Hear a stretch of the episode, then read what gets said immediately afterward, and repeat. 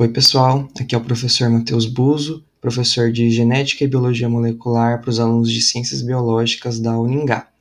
Dando sequência aos nossos episódios sobre as mutações cromossômicas e suas síndromes, nesse episódio temos a aluna Letícia de Santana falando sobre a síndrome de Patal. Ela teve colaboração da aluna Ana Flávia Lopes na pesquisa.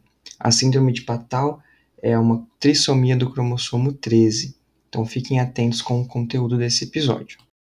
Olá, eu sou a aluna Letícia de Santana do curso de Ciências Biológicas da Uningá e em parceria comigo nessa pesquisa eu tive a Ana Flávia Lopes. No episódio de hoje do podcast sobre mutações genéticas, vamos falar sobre a síndrome de Patal. O corpo humano apresenta 23 pares de cromossomos, isto é, ao todo são 46. A síndrome de Patal é caracterizada pela trissomia do 13º cromossomo, ou seja, ao invés de ter um par, terá um trio de cromossomos 13. Essa síndrome foi descrita por Klaus Patal na década de 1960 e por isso recebe esse nome. A trissomia tem origem do óvulo feminino e, assim como a maioria das trissomias, está associada à idade materna avançada, superior aos 35 anos.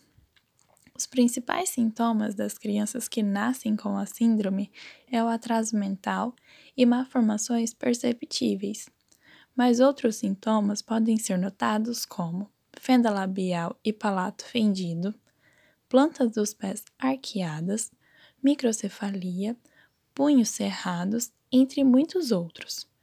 E além disso, a síndrome pode desencadear outras doenças como problemas no coração, surdez parcial ou total, deficiência mental e doenças renais.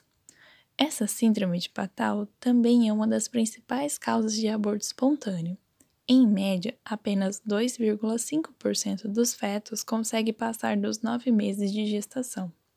Aqueles que sobrevivem ao nascimento não conseguem viver mais do que alguns meses devido ao grande número de malformações. A síndrome pode ser descoberta durante a gestação, pelo pré-natal, se feito o acompanhamento correto. Não existe tratamento ou cura para a síndrome de Patal, o tratamento que pode ser feito é para aliviar as dores e desconfortos nas crianças.